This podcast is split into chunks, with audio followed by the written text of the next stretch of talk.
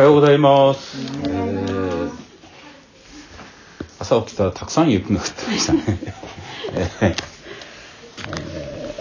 ーね、日本はあの年寄りが多い社会ですね。私もその一人ですね。えー後期高齢者になりました。12月7日のですね。えー本当にね。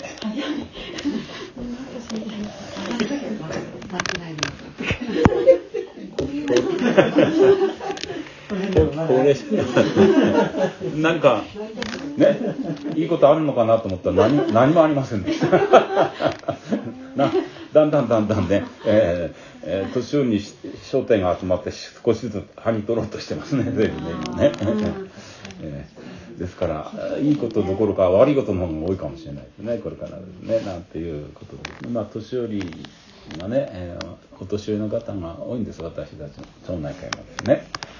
で、えーあのお一人でね暮らしてる女性の方がほとんど一人暮らしでいいるというのはね。たった男性が一人ですね、えー一人暮らしの男性っていうのは一人であとはほとんど一人暮らしは女性です。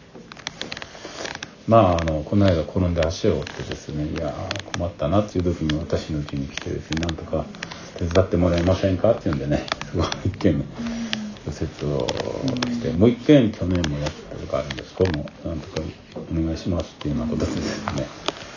まああのね申し訳なさそうに言うんですけども、まあ、皆さん若い時に貢献ね世の中に貢献したんだからこの年齢になったらそうしてもらうって何も申し訳ななく思わなくていいですよっていうような話をしながらですね、えーやってますけどね。女性の方がやっぱりね長生きする元気ですね、えーそんなんで、えー 私もそう言いながらですね後期高齢者ですからね。えーこの間役員会で皆さんもねここんだけいるんだから自分のことだけでなくて あのピンティッシュじゃなくて自分のことだけでなくて他者のことも考えてください。お年寄りがこんだけいますよということをですねお話ししましたけどもね、えーそんなことでまあでもね前向きに捉えればですねいいんです。運動不足が解消できるしね体のためにいいですね、えーで店もやってますからね、し市営住宅10棟持っててですね5階まであるんです。エレベーターないんですね。で前の人はベイベイしながらですね、えーやってましたけどもね。僕はちょうどいい運動だなと思ってやってるんですね、えー物の捉えようによっては180度よ見える世界が変わるということなんでですね、まあ前向きに捉えればいいのかなと思ってますけどね、えー今日はそんなことでですね12月もね、えーもう18日です、えーで世の中の教会は対抗節という何かね何かタイトルをつけないと過ごされないんですね、え ー私たちは毎日が対抗節であり毎日があのね復活でありね、えーもう聖霊様が毎日ね満たされるというそういうえーある一定の期間なんて必要ないね。いや毎日がその種の中に過ごしておられるというね喜びの中にあるのが私たちだと。本当はそう思うんですけどもまあ何かのねあれをしないとねなんか動き出せないっていうのは世の中の仕組みですよね。教会もそうだと思いますけれども。えー今日はですね先ほど読んでいただきました「貧しさの先に」というね、えーちょっと、えーメッセージタイトルの中でお話をしていきたいと思いますね、えーまあ、あなた方は私たちの主イエス・キリストを恵みをしています。すなわち主は富んでおられたのにあなた方のために貧しくなられました。それはあなた方がキリストの貧しさによって富むものとなるためです。ね。まあすごい深いところだと思います。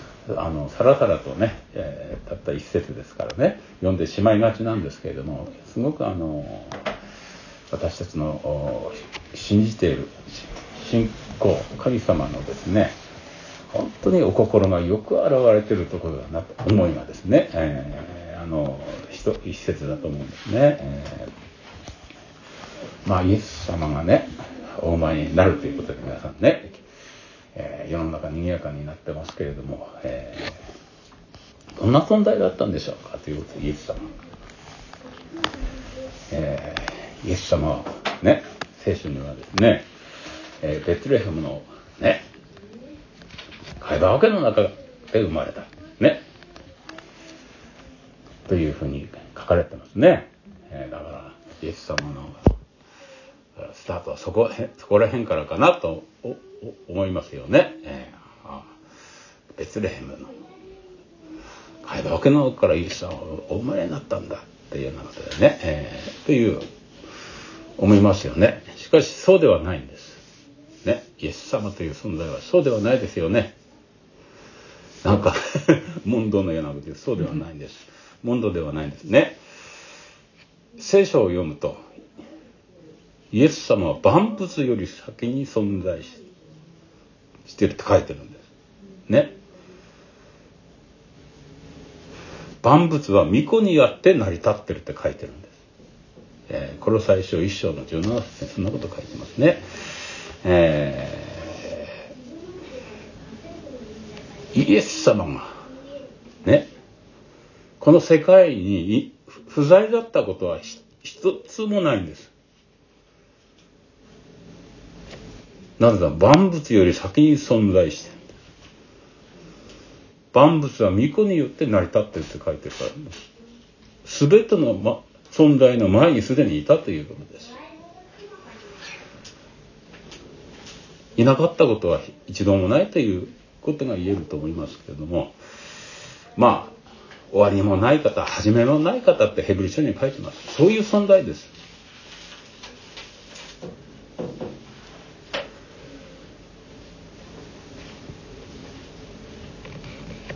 イエス様は貧しくなられた。まあね馬小屋に言われて何もあれ？どうしてこんなとこ？ねなぜわざわざここなの？誰も止めてくれなかったというふうに言われてますけどもね。イエス様は全て持ってたんです。もうこれ以上持ち尽くせない。全てを持っていた方です。あらゆるものに富んだ方です。聖書に。書いてある通りです。何一つ不足するものはなかったし全ては自分の中にあるものですよ。ということで何かに不自由される方ではなかったということです。でもイエス様はですねキリストはって書いてますピリピ書に書いてますけれども私たちのために神の見姿であられる方神の在り方ね神と深い交わりのある方神の様の実質である方って書いてます。神そのものです。そして世界が存在する前にあの栄光あるその主だったんです。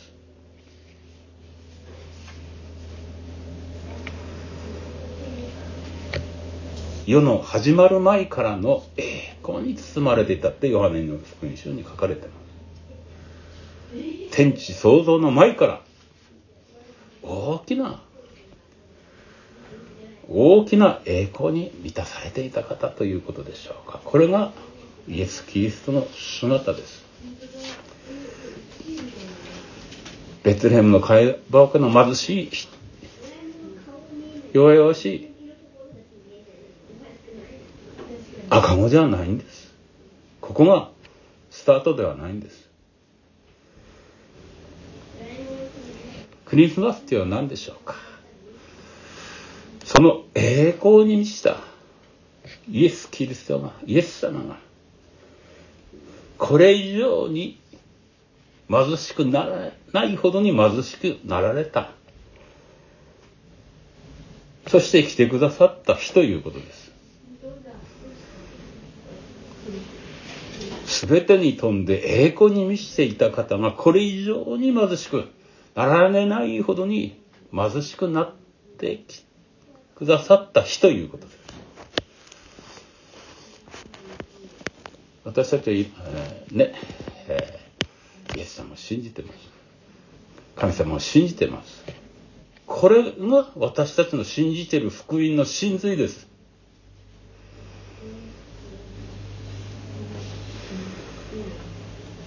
これなんです、私たちの信じてる福音の真髄というのは。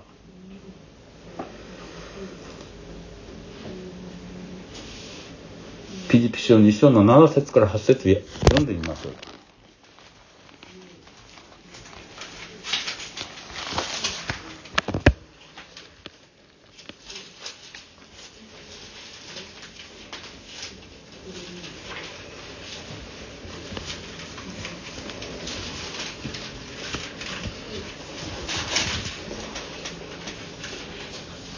私読みますね。ピリピリ。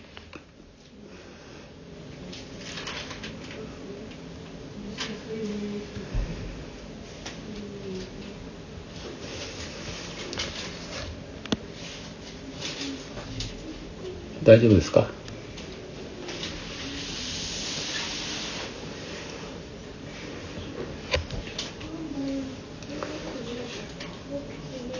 ピリピピトへの手紙2章です。の7節8節読みますね。はい。では読みます。6節から読みますね。キリストは神の見姿であられる方なのに、神の在り方を捨てることができないとは考えないで、ご自分を無にし、して使えるものの姿をとり、人間と同じようになられたのです。キリストは人としての性質を持って現れ、自分を卑しくし、死にまで従い、実に十字架の死にまで従われたのです。ということです。こう書かれている通りです。まさしく、私たちの信じている福音の真髄なんです、これ。これなしに福音は語れないんです。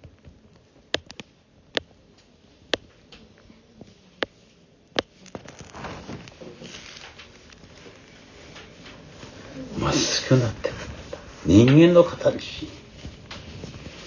人間の形。私たちの形ですよね。どうでしょうか。私たち自分たちを見るとどうでしょうかね。本当に弱々しいものだなと思います。自分でも。ちょっと状況が変わればですね心がぐらついてですねあらゆる肉の行い悪の根源みたいなものは湧き上がってくるものです。本当にひ弱なもんだなと思います。体は丈夫に見えても、内側は本当にひ弱。そんな肉体を持った私たち、そんな弱さをイエス様もまとわれたということでしょうか。自分たち見たら分かりますよね。ひがみっぽく、すぐ癒しい心になって、人を傷つけるのが好きで、嘘を言うのが好きで、いい時はニコニコしてるけれども、ちょっと嫌なこと言われたら一瞬にして心が変わって、なんて、ね、惨めなんでしょう。なんとかしてください、神様はこんな惨めな私をってペテロのパウロが言ってます。これが私たちです。これと同じようになられた。貧しさ。この貧しさをまとったんです。自分をそんな惨めな小さなものの限界に置かれたということでしょうか。イエス様もそういうものをまとったということです。罪は犯されませんでしたけれども。そして会話を受けに誕生する時はどこでしょう？か海馬桶家畜小屋で生まれて。ね？家畜の餌を置く場所に寝かせられた。こんな貧しさをまとうということです。聖書にはですね誰も止めてくれる人がいなかったって書いてくるそうではないんです。そんな解釈したら聖書を読ん読んでない人の何も読んで知らないな、イエス様のお心が神様の心がというふうに思わざるを得ないんです。貧しくなるために来たんです。だからそこをわざわざ選んだんです。そういうところだったんです。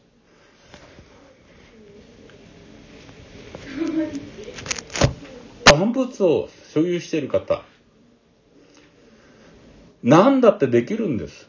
ふかふかの布団のとこがいいなったら、そこで洗濯はできるんですよ。そうじゃないんです。そこが貧しくなることが神様のお心だからです。だから会話を選んだんです。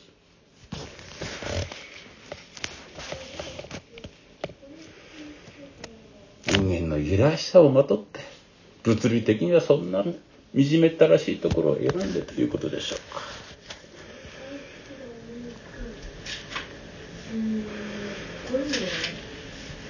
ここまでしてくださってるということでしょうか。おいたちだってそうですよね。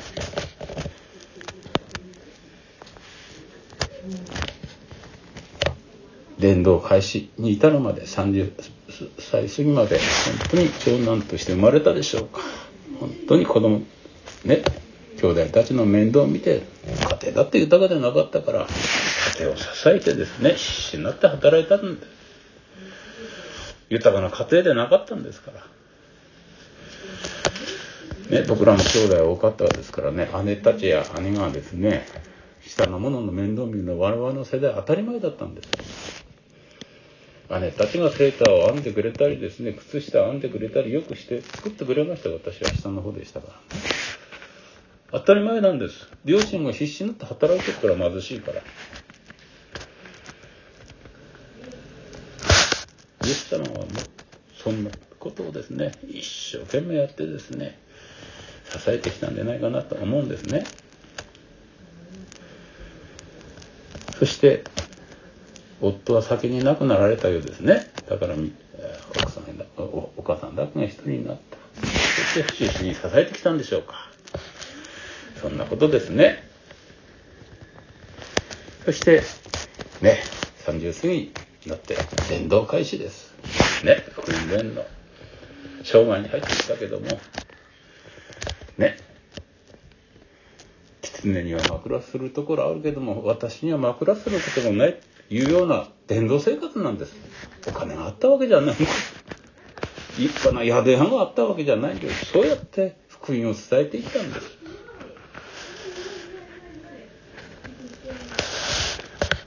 そして、そんな状況でも人に与え尽くし、癒しの必要な人には癒しを備えてあげて、食べ物がない人には食べ物を備えてあげて、与え尽くして最後は裏切られて、十字架につけられた。自分の命も誇りも全部捨て去って、最後ね、下にさえも奪い取られて十字架にか、けられた。十字架に従っていったという。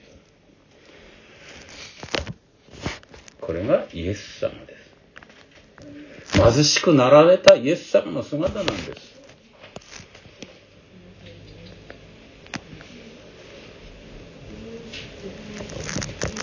私たちはどうでしょうかイエス様を信じる前の私たちはどうだったでしょうか？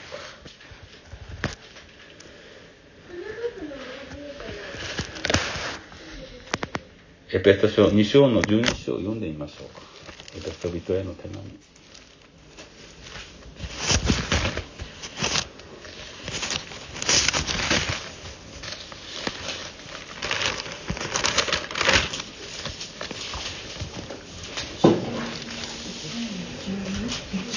章の12節ですね。エペソ書、エペソビトへの手紙ですね。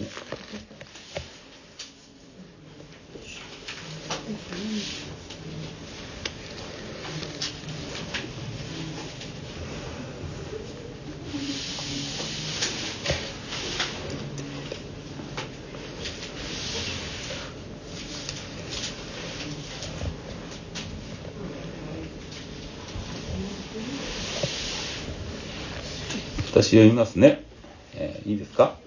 その頃、その頃のあなた方はキリストから離れ、イスラエルの国から除外され約束の契約については他国人でありこの世にあっては望みもなく神のない人たちでした。私たちはですねそんな存在だったんです。イエス様を知らない。この福音を知らない時は何の望みなくただこの世にいたんです。今本当に不安の時代です。この先どうなるのかなって不安ばっかりです。若い人たちだって子供を産むのも大変です。そして育てるのも大変です。どうなっていくんだろう。この先どうなんだろう。生活設計もできない。一部の豊かな人たちはいるかもしれないけど多くの人たちはそうではないっていう世界の中でですね本当に不安だらけの中でお互い疑心暗鬼になりながら過ごしてんじゃないでしょうか。まさしくこの世にあって望みもなく神もない人たちでしたというその通りだと思います。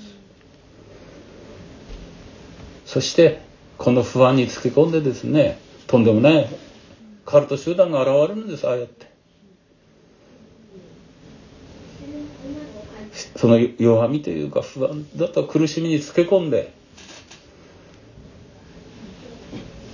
とんでもない集団が現れるのは事実です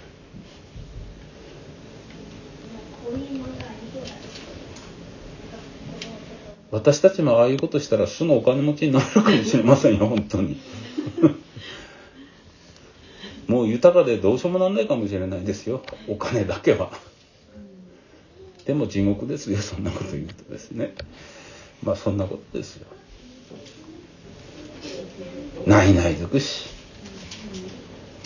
ね根本的にあるのでね最初の時からそうなんです。自己中心なんです。神よりも自分が第一。自分の思うようにやりたいというその思いがね根本的にあってですね。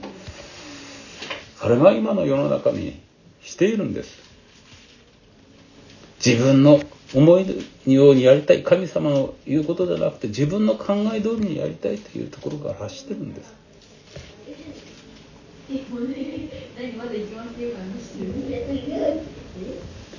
何もない。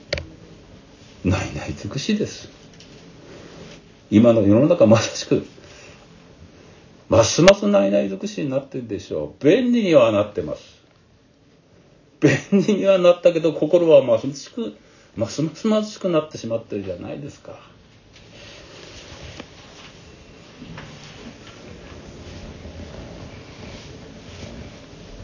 イエス様はこの私たちのために貧しくなってくださったんです。貧しさの極みになって来てくださったんです。この私たちの貧しさのために自分はもっと貧しくなられた。十字架まで下着まで奪い取られて命まで奪われてしまったということでしょうか。そのイエス様の貧しさが私たちを豊かにしたんです。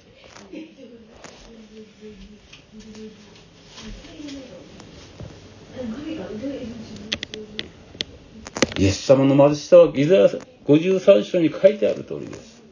彼は、彼は、彼は、彼はって書いてます。彼って誰でしょうか？って難しいですね。聖書、あの、福音を知らないとわからないんです。この言葉でいきなり読んでも。彼はって。誰のこっちゃ彼はって思うんですね。せっかくですから、イザ53章読んでみましょうか。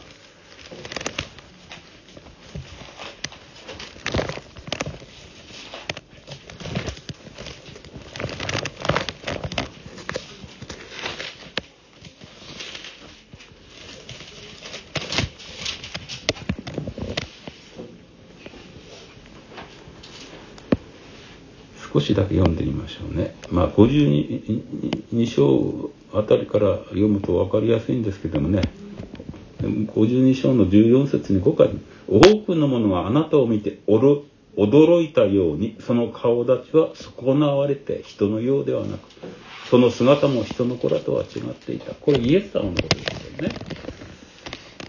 まさしく貧しさの極みの中でおられたということです。私たちの聞いたことを誰が信じたか、主の身腕は誰に現れたか。彼は、主の前に若枝のように芽生え、砂漠の力出る根のように彼には私たちが見とれ見とれるような姿もなく、輝くなく、私たちが慕うような見栄えもない。彼、貧しさの極みです、これね。それここで彼、彼、彼、彼ってわからないんです。多分ほとんどの人がわからないと思います。彼って誰ですかって聞いたらわからないって答えますから。私たちは幸いですよね。彼ってイエス様だってわかる人は幸いなんです。彼は蔑まれ、人々からのけ者にされ、悲しみの一人で病を知っていた。人が顔を背けるほど蔑まれ、私たちも彼をたってもな。誠に彼は私たちの病を負い、私たちの痛みを担った。だが私たちは思った。彼は罰せられ、神に打たれ、苦しめられたのだと。ね。これが貧しさの極みというんですね。しかし彼は私たちの背きの罪のために差し通され、私たちの咎のために砕かれた。彼の打ち傷によって私たちは言わされた。栄光ある万物の存在の前から存在して全ての栄光に輝いたいた方がこうなられたということが貧しさになったということです。私たちのことはどこ入ってるんでしょうか ?6 節私たちは皆羊のようにさまよい、おのおの自分、自分勝手な道に向かっていった。これが私たちの姿なんです。しかし主は私たちの全てのとはを彼に終わった。イエス様に終わったということです。そうです。このイエス様の貧しさが私たちを豊かにしたということです。まさしく自分勝手で自己周知の私たちの罪を砕いてくださった。追ってくださった。そして、他者を愛することができる心を与えてくださったということでしょうか。そういう愛に富ませてくださったということでしょうか。富むものにしてくださった。富むものにしてくださったということはお金持ちにしてくださったということじゃないんです。イエス様の愛に富むものにしてくださったということです。私たちなんて愛のないものです。愛どころか人を裏切ったり傷つけたりするものです。しかし、イエス様の愛に富むものにしてくださったということでしょうか。さらにはですね、私たちの特権は何でしょうか。神の子となったんです。イエス様を信じる者には神と異なる特権を与えてくださって書いてあります。神のことになるということは神の全ての相続財産を受け継ぐものとされたということです。なんということでしょうか。なんという豊かさでしょうか。そしてその豊かさの中で私たちはこの不安定な世の中であり不安だらけの世にあってもですねこの不安の中に苛まれることなくイエス様を前に置いて豊かな心で毎日毎日過ごすことができるわけです。聖歌498番にはね、こう書いてちょっと歌っていますからね。恥ずかしいですけどね。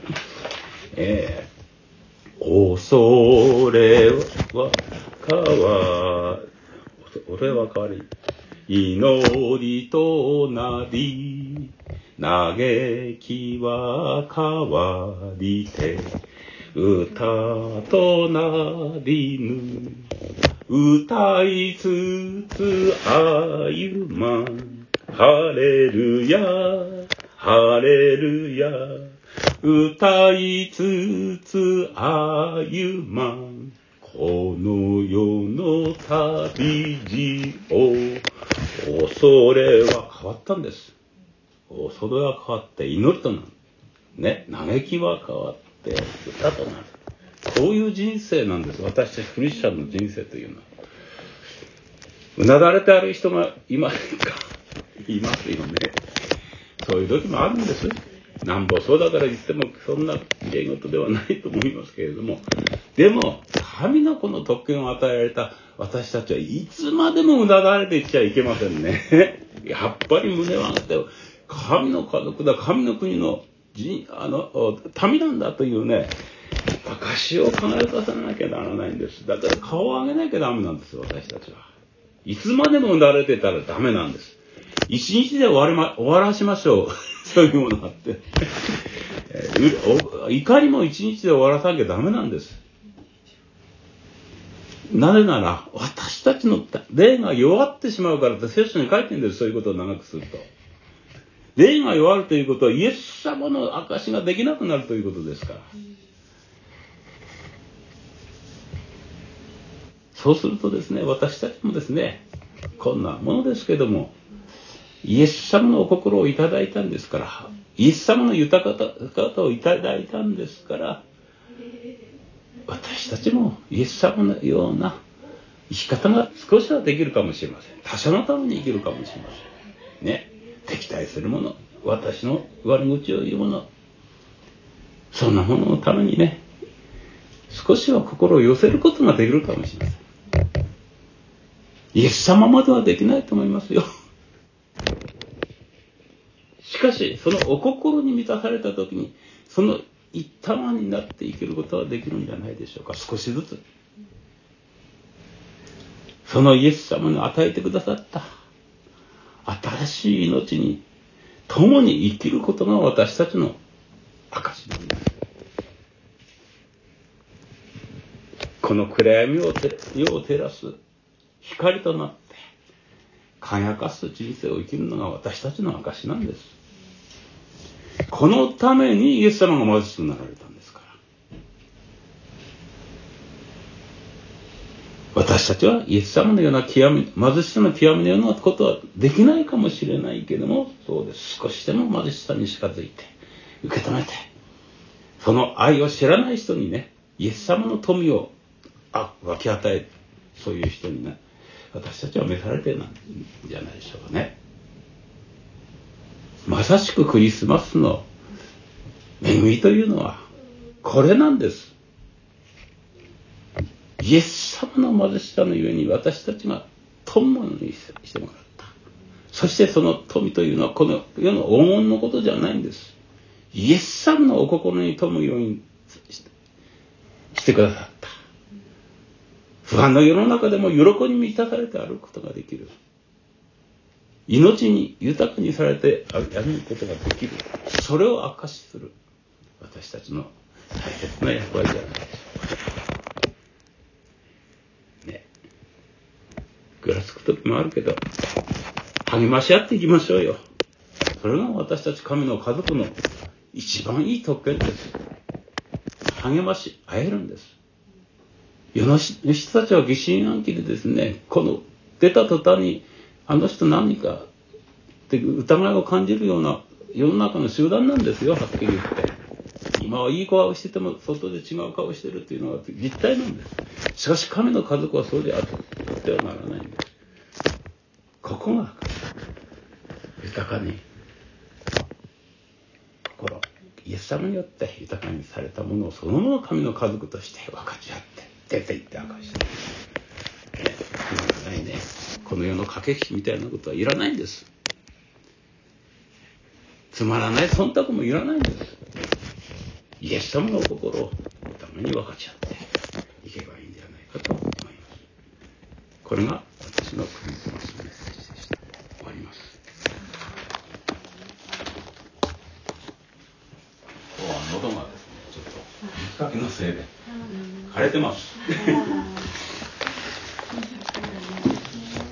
ありがとうございました。えー、本当にね、今日クリスマスの、えー、ところで。もう一度言いますね。えー、8章、第2ポイント8章9節あなた方は私たちの主イエス・キリストの恵みを知っています。すなわち主はと乗られたのにあなた方のために貧しくなられました。それはあなた方がキリストの貧しさによって富むものとなるためです。まあ、あの、体育さんもね、メッセージで触れていただきましたが、本当に、えー、私も、年末聖書を読む中において、イエス様の本当に救いあがないというのはね、すべての人のすべての罪にね、及ぶということで、そしてイエス様がこのクリスマスシーズンの中で、えー、特に私たち思うとできるのは、イエス様はなぜ、えー、ね、その、戦士、あるいは王の主の衆ではなくて赤ちゃんとして来られたかということ。また、なぜ王宮やあ一般家庭やそのホテルの家ではなく会話受けにおられたのかということ。それもやはり全ての人にね、及ぶためであったなと思うわけであります。えー、これから感謝をします。それでは、あ感謝をして、えー、キングの時を持っていきましょう。